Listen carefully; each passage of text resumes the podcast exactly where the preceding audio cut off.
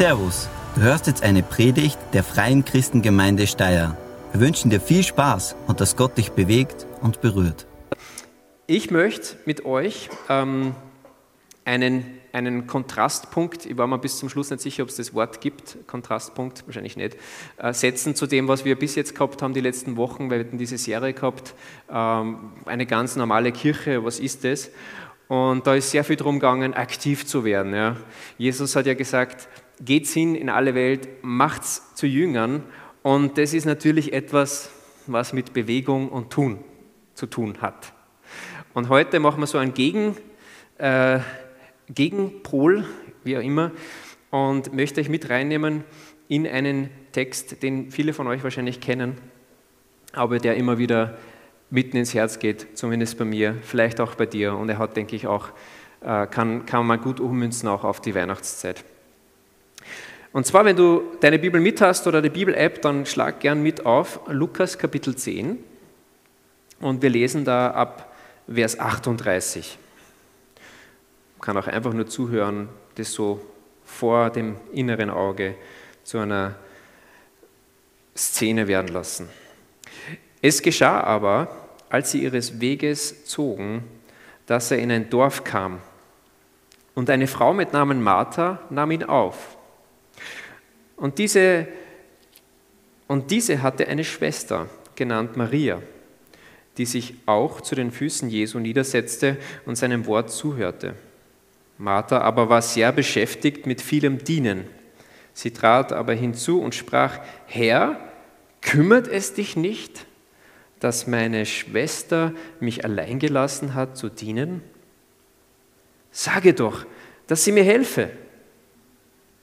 Jesus aber antwortete und sprach zu ihr, Martha, Martha, du bist besorgt und beunruhigt um viele Dinge. Eins aber ist nötig. Maria aber hat das gute Teil erwählt, das nicht von ihr genommen werden wird. Ich bete noch. Vater, wir danken dir für dein Wort, dass es lebendig ist, dass es etwas zu tun hat mit unserem Leben, weil du drin steckst, weil es Worte sind, die uns betreffen. Und ich bitte, dass du zu uns redest, dass du auch uns so ansprichst, wie du die Martha angesprochen hast. Amen. Ich finde, dieser Text ist ein weihnachtlicher Text, zumindest ist es für mich ein weihnachtlicher Text geworden. Er beginnt mit den passenden Worten, es geschah aber. Und ich nehme das mal mit in die Gegenwart, es geschah aber, wie fast jedes Jahr in der Adventszeit, dass es ganz schön eilig wurde. Es gibt einfach einiges zu tun, beziehungsweise wir denken, es gibt einiges zu tun. Kekse, mindestens sieben Sorten, am besten selbst gemacht. Weihnachtsdeko, auch nett, ist ja auch nett. Nur wenn man da mit den Lichterketten spielt, dann fragt man sich, warum bin ich nicht Elektriker geworden? Kenne mich überhaupt nicht aus. Wo ist der Fehler? Ist wirklich nervig. Was gibt es noch? Firmenweihnachtsfeiern, Vereinsweihnachtsfeiern. Was soll der doch auftauchen, oder? Kann man nicht einfach so naja, ignorieren, nicht hingehen. Ist einfach Teil dessen die Geschenke, ja, auch wenn man versucht, es zu reduzieren und zu reduzieren, es ist ein Thema, gerade bei den Kindern. Man überlegt sich was, man will ja auch was weitergeben und so weiter. Ihr kennt all diese Sachen, vielleicht auch noch, ja, Weihnachtsmarkt, Christkindlmarkt wäre doch super, oder? Dort sein, irgendwie rauskommen. Und wenn es zu wird, gibt es einen Weihnachtspunsch, den muss man auch machen und einkaufen dafür und so weiter. Also es gibt viele, viele Dinge und vielleicht schaffst du es, dass du das alles umschiffst und du betrachtest das alles von außen und lachst nur drüber. Ähm, aber ich glaube, viele von uns, wir rutschen immer wieder so ein bisschen rein und es ist interessant, weil was ist eigentlich, was passiert? Es geht ganz viel um dieses Geburtstagsfest von Jesus, aber Jesus selbst kriegt ziemlich wenig Aufmerksamkeit. Und das ist eigentlich etwas, was wir nicht wollen in der Regel, aber es passiert irgendwo. Es passiert, wir schlittern quasi hinein. Und ich glaube, da passt eben diese Geschichte von Maria und Martha sehr gut rein. Ähm, und wir wollen uns jetzt einfach diese drei Personen, die Hauptpersonen in dieser Geschichte nochmal ein bisschen genauer anschauen. Was tun sie? Was tun sie nicht? Schauen wir rein. Martha. Was tut die Martha? Da steht, Martha aber war sehr beschäftigt mit vielem Dienen. Also sie war so richtig im Saft, ganz viel gemacht, hat vielleicht zwar auch versucht, dann so ein bisschen mitzuhören, ja, was wird da geredet und so, findet sie wahrscheinlich auch interessant. Es ist ja nicht so, dass sie unbeteiligt war, aber ich muss die Martha auch in Schutz nehmen. Sie hat letztendlich Jesus eingeladen und sie hat das getan, was jeder von uns wahrscheinlich auch tun würde, oder? Wenn du jemanden einladest, dann, dann bewirrt es den, dann, dann tust was. Das heißt, es war ja nicht, nicht unberechtigt. Also sie war am, am Dienen und es war irgendwo auch richtig, das zu tun, weil man will ja auch die Leute, Jesus war ja nie allein unterwegs, man will denen auch was auf den Tisch setzen. Ja, ihre Mission war, etwas zu servieren. Und dadurch, dass sie quasi alleine war am Dienen, ja, hat sie sich auch furchtbar geärgert. Geärgert über, ihre Schwester. Die lässt sie hängen. Ja. Und sie geht dann zu Jesus und sagt, Herr, kümmert es dich nicht, dass meine Schwester mich allein gelassen hat zu dienen? Sage doch, dass sie mir helfe. ist ja nicht ganz unberechtigt. Und ich habe mir das erste Mal, glaube ich, dass ich diese, diese äh, Geschichte gelesen habe und mir gedacht habe, warum eigentlich fragt sie nicht die Maria? Hat sie das schon mal gefragt? Warum geht sie nicht zu Maria hin, sondern sie geht zu Jesus? Sie muss wirklich verärgert gewesen sein. Und ich kann nur mutmaßen, aber ich glaube, eigentlich hätte sie sich schon gewünscht von Jesus so quasi eine amtliche Schelte. So nach dem Motto, und ein Lob. Genau, die zwei Sachen. Martha, also von Jesus jetzt, ja, du bist so super. Wie du die blockst in der Küche für uns, ist einfach der Hammer. Martha, du bist so toll. Und Maria,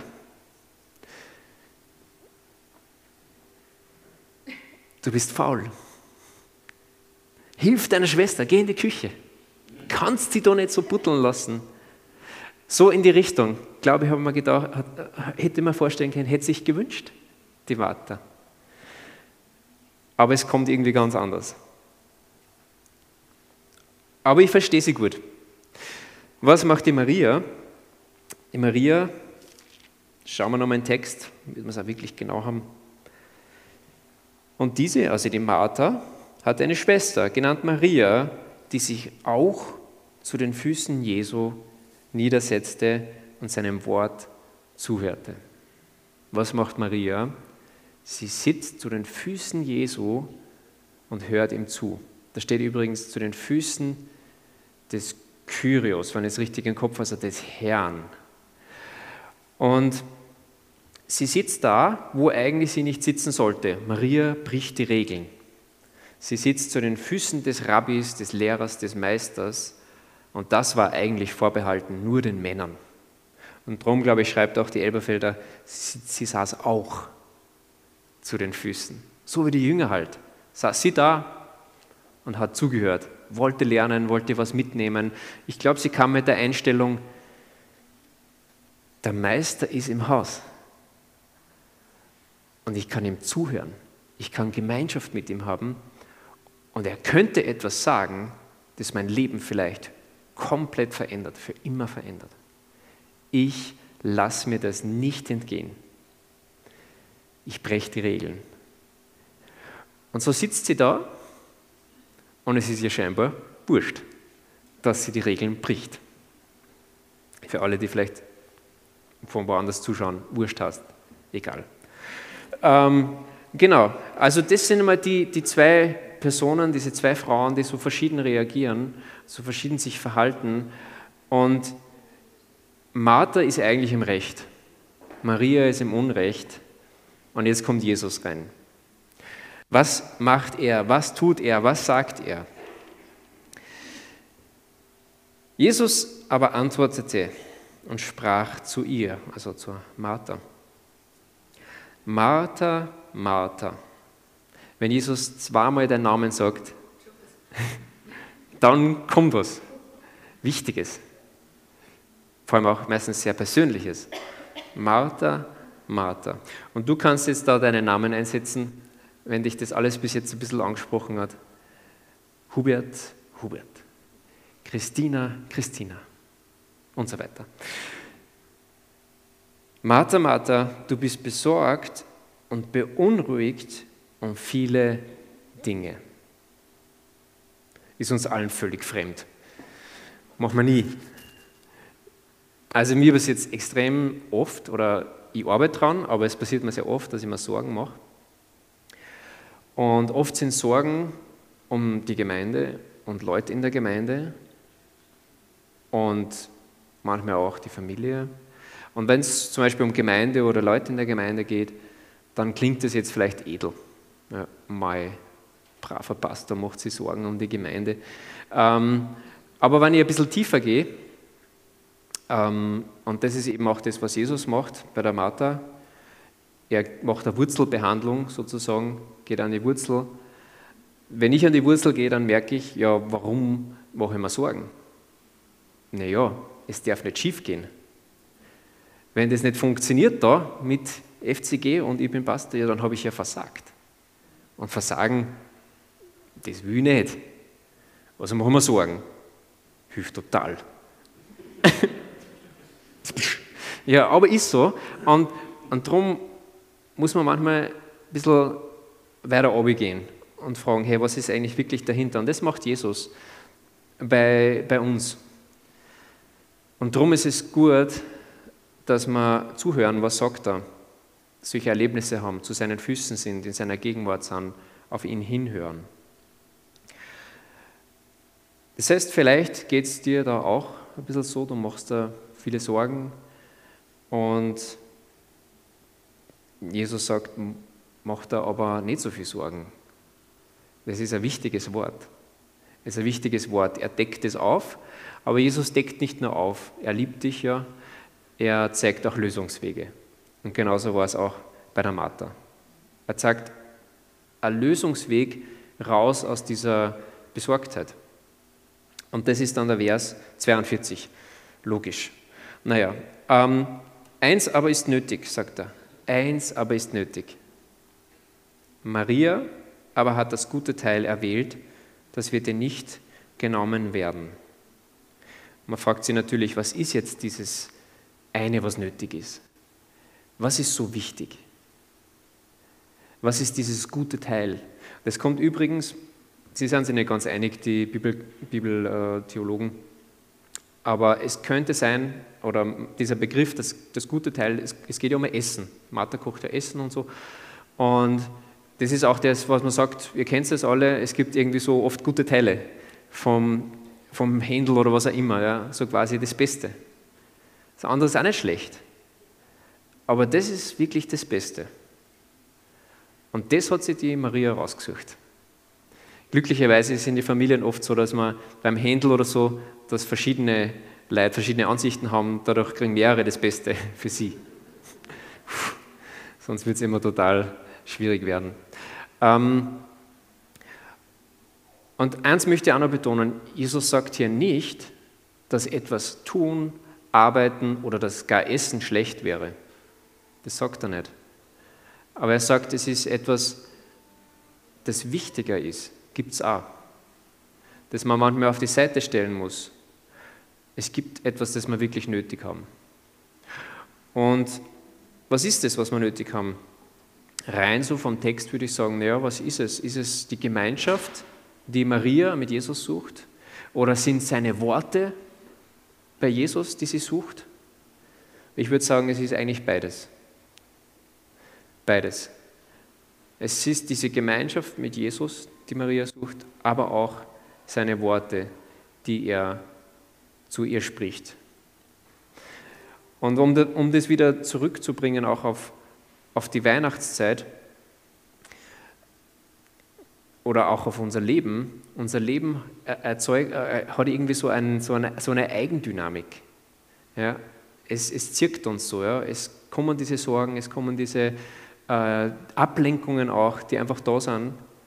Und es ist so dieses ständige Ringen, kann ich mich da dem entreißen, um das zu tun, was ich wirklich brauche? Zu Jesus hinzukommen, so als ein, ein Fixpunkt, ein Ruhepol und ihn zu mir sprechen lassen. Damit ich nicht wie ein kopfloses Huhn durchs Leben laufe, weil ich von allen möglichen Dingen getrieben bin, aber am Eigentlichen vorbeigehe, wie es so oft eben bei Weihnachten auch passiert. Riesenparty für Jesus, aber ohne Jesus. Das ist fatal eigentlich, brutal fatal. Und so denke ich eben, und ich bin eh schon im Landeanflug, wir, wir, wir gehen dann eigentlich schon zur Praxis über. Ähm, und ich glaube eben, dass diese, diese Weihnachtszeit, die so maximal viel Möglichkeiten hat, uns in Beschlag zu nehmen und abzulenken, gleichzeitig genialerweise maximales Potenzial hat, uns immer wieder daran zu erinnern, worum es wirklich geht. Um Jesus. Es geht letztendlich um Jesus. Und ich habe es wirklich nötig, dass ich zu seinen Füßen sitze und von ihm höre. Super Sache eigentlich. Erinnert uns, kann uns, kann uns ablenken oder kann uns erinnern. Und das taugt mir eigentlich, wie ich das so draufgekommen bin. Vor, ähm, vor einem Jahr ungefähr waren wir in, in Deutschland unterwegs ähm, und da sind wir auf einer, sind wir einer Kreuzung zum Stehen gekommen und dann kommt neben uns so ein richtig cooles, richtiges, so ein potentes Rennmotorrad. Bleibt da stehen und ich schaue raus und sehe da eine liebevolle Lichterkette installiert an diesem Gerät. Und denke mir, nice. Das hat echt Stil. Ich bin eigentlich nicht so dieser Illuminierungstyp, äh, der überall Lichterkette aufhören muss, aber das war wirklich mit so viel Liebe gemacht hat er Daumen hoch gegeben und einen, einen Smile für den Fahrer. Er hat sich auch sehr gefreut. Ähm, und ich weiß nicht, warum er diese Kette installiert hat. Ob es für Jesus war oder für irgendwas anderes.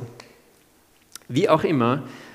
Aber diese Lichterkette, sie kann mich erinnern, worum es geht. Es geht um Jesus zu Weihnachten. Er ist geboren. Gott wurde Mensch. Und er ist nicht irgendwo einfach nur so gekommen, sondern er will mir begegnen. Ich habe es nötig, die Begegnung mit ihm zu haben und von ihm zu hören.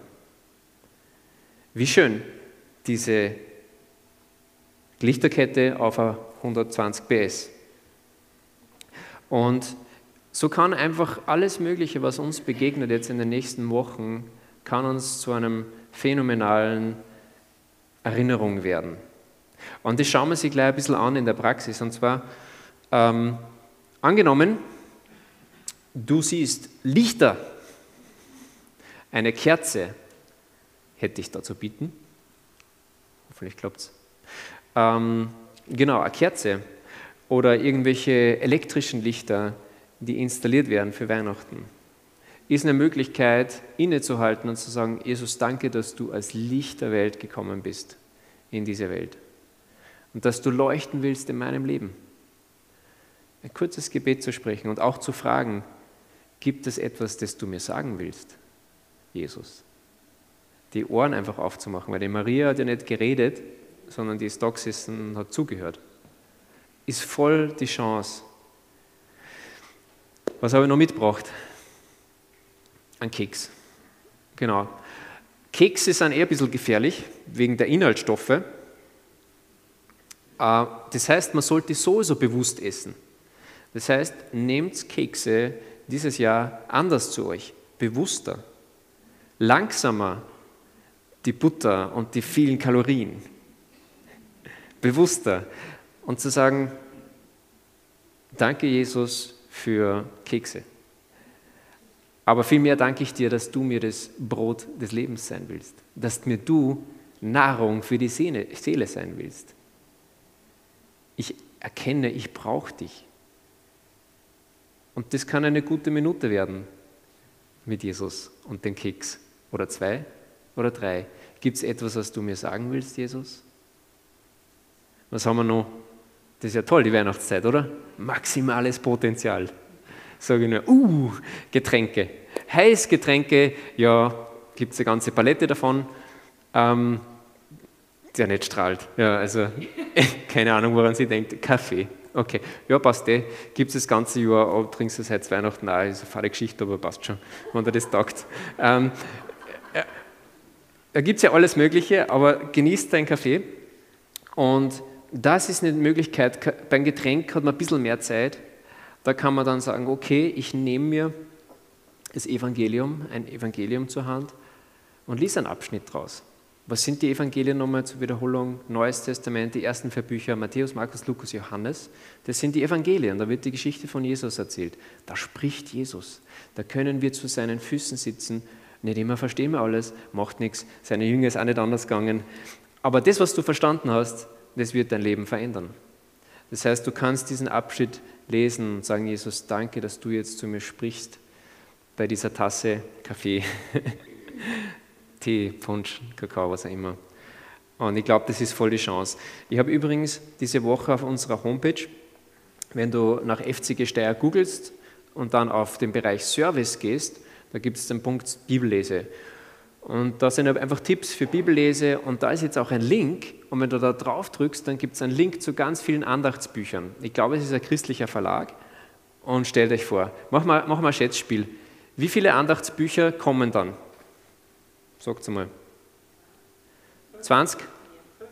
50? 123 ist alles schwach mehr. 200? Nein, es sind über 480. Über 480 Andachtsbücher. Ja, scheinbar. Also ich habe kein Englisches gesehen. Na gut, eins Persisch war, habe ich gesehen. Ähm, aber wirklich über 400 Andachtsbücher. Das ist ich selber nicht glauben können. Also es liegt nicht an Andachtsbuchmangel, äh, so quasi diese Zeiten vor den Füßen Jesu. Also es gibt so viele Möglichkeiten und da gibt es wirklich für jeden schon scheinbar Andachtsbuch. Andachtsbuch für Straßenkehrer, Andachtsbuch für, na, Scherz, aber wie auch immer, gibt es wahrscheinlich sogar. Ähm, und ist auch eine Möglichkeit, zum Beispiel zu sagen, okay, Jesus, ich möchte auch im kommenden Jahr mir eines dieser Andachtsbücher nehmen und mehr Zeit zu deinen Füßen verbringen. Okay, also ich habe es auch erstaunlich gefunden. Ich hoffe, ihr seid auch erstaunt. Dann haben wir noch was, und zwar Kinder voll die Chance. Ich meine, Kinder und Weihnachten ist ja ein eigenes Kapitel für sich. Also ich habe nicht gewusst, dass meine Kinder so wunderlich werden zu Weihnachten. Also der Leo hat sich jetzt als totaler Weihnachtslied-Fan und Christmas Music und so und krass, ja. Die lieben das. Es ist einfach so ein besonderes Fest. Und auch diese Kinder und diese kindliche Freude zu Weihnachten kann uns daran erinnern. Es geht um Jesus. Und Jesus hat gesagt, werdet wie die Kinder. Das heißt, bewusst Zeit mit diesen Kindern zu verbringen, die echt weihnachtsverrückt sind, ist eine Chance. Ja? Aber man muss sie ergreifen und von ihnen lernen. Und man wird lernen. Und das ist letztendlich auch zu Jesu Füßen sitzen. Eins, na zwei habe ich noch. Oh ja, okay. Das ist für all die jetzt, die sagen, Tobi, Weihnachten, es kann mir sowas von gestohlen bleiben. Es ist einfach, ich halte es nicht aus. Oder es stresst mir einfach so. Ja, ich habe es vielleicht mal gemacht, ich mag es nicht mehr. Äh, Wenn es dir so geht, dann ist es eine Chance auszubrechen. Geh an einen Ort, wo niemand eine Lichterkette aufgehängt hat. Zum Beispiel im Wald. Dafür fehlt selbst in Österreich das Geld dass jeder Baum illuminiert wird. Außerdem an Energie fehlt es auch. Ähm, ist eine Möglichkeit, dem zu entfliehen und zu sagen, ja, einfach mit Jesus ins Gespräch zu kommen über das, dass dich das vielleicht alles so nervt und ärgert. Oder zu fragen, wo muss ich vielleicht was streichen, damit das Ganze wieder irgendwo etwas Erbauendes hat und mich nicht einfach nur niederdrückt oder was auch immer dich beschäftigt. Aber es ist auch eine Chance. etwas anzugehen, das vielleicht Jesus schon lange angehen will in deinem Leben. Letztes, Musik, Töne, Weihnachtsmusik. Wirst nicht dran vorbeikommen. Und es kann dich erinnern daran, dass Jesus auch getönt hat. Ich weiß nicht, ja, er hat auch gesungen, aber wir wissen nicht, was genau. Psalmen gesungen mit seinen Jüngern. Aber er hat nicht nur gesungen mit seinen Jüngern, sondern er hat, er hat eingeladen. Er hat gesagt, komm zu mir, folge mir nach. Das heißt, wenn du das vielleicht jetzt hörst oder siehst, diese Predigt, dann ist die Weihnachtszeit eine Einladung an dich. Jesus ruft dich, er sagt, ich bin für dich gestorben. Wir werden es jetzt in Kürze dann auch nochmal im Abendmahl feiern, uns daran erinnern, dass Jesus für uns gestorben ist. Das heißt, es ist eine Einladung an dich, zu Jesus zu kommen, vielleicht zum allerersten Mal. Und ich möchte wie jeden Sonntag, wir arbeiten daran, aber wir möchten jeden Sonntag einladen, zu Jesus zu kommen. Wenn du heute da bist und du sagst, ich möchte zu Jesus kommen, vielleicht neu oder zum ersten Mal, dann lade ich dich ein, dass du mir ein Zeichen gibst mit der Hand. Ich weiß, das ist voll krass. Warum? Ich erkläre kurz. Das Zeichen kann dazu dienen, eine Bewegung, dich in Bewegung zu setzen. Wenn du Jesus nachfolgst, dann muss man sich bewegen. Und das ist so quasi auch ein Zeichen, ich möchte mich bewegen. Ich möchte im Anschluss, und das ist eigentlich das Zweite, zum Gebet kommen. Ich möchte mit jemand darüber beten. Ja, also ich sehe da eine Hand, genau, super, zwei. Wenn du das willst. Und das Zweite ist auch, es ist so ein bisschen Erinnerung. Hey, ich habe meine Hand gehoben an dem Tag. Vielleicht zum allerersten Mal oder wieder, das war der 4. Dezember. Das hilft uns zu erinnern. Und auch wenn jemand die Hand hebt, ist Ermutigung für wen anderen. Ja, ich bin ja doch nicht der Einzige, der Jesus nachfolgen möchte. Das ist ja eigentlich Freude, die ausgelöst wird. Also wenn da jetzt noch jemand ist, dann ja, mach das. Wenn dein Herz schlägt und du merkst, hey, ich möchte diesem Jesus folgen. Ja. Alle, ja. Also es gehen einige Hände hoch, genau. Ja, immer wieder. Es ist letztendlich wirklich etwas, das wir auch immer wieder tun und sagen, ja, ich möchte zu den Füßen, Füßen Jesus sitzen, weil ich habe es nötig. Ich habe es nötig. Ich brauche es, besonders in der Weihnachtszeit die so schön ist, aber auch manchmal so anstrengend, so voll, aber eben auch so viele Möglichkeiten bietet, dass wir uns immer wieder bewusst machen, worum es wirklich geht. Und das war mir einfach wichtig, euch das mitzugeben aus diesem Text heraus. Ähm, ich glaube, das, das hilft uns anders, durch diese, durch diese eigentlich schöne und besondere Zeit zu gehen. Und ich möchte noch mit Gebet schließen. Gott, ich danke dir von ganzem Herzen, dass du Mensch wurdest, dass du auf die Erde gekommen bist und dass wir das zu Weihnachten feiern können und dürfen. Und wir wollen dich einladen, dass du uns erinnerst in der kommenden Woche auch und in der, nächsten, in, in der ganzen Adventszeit, dass du äh, uns begegnen möchtest, dass du ein Wort für uns hast, dass du ein Wort für jeden hier hast in dem Saal hast. Ganz individuell, weil du kennst unsere Sorgen.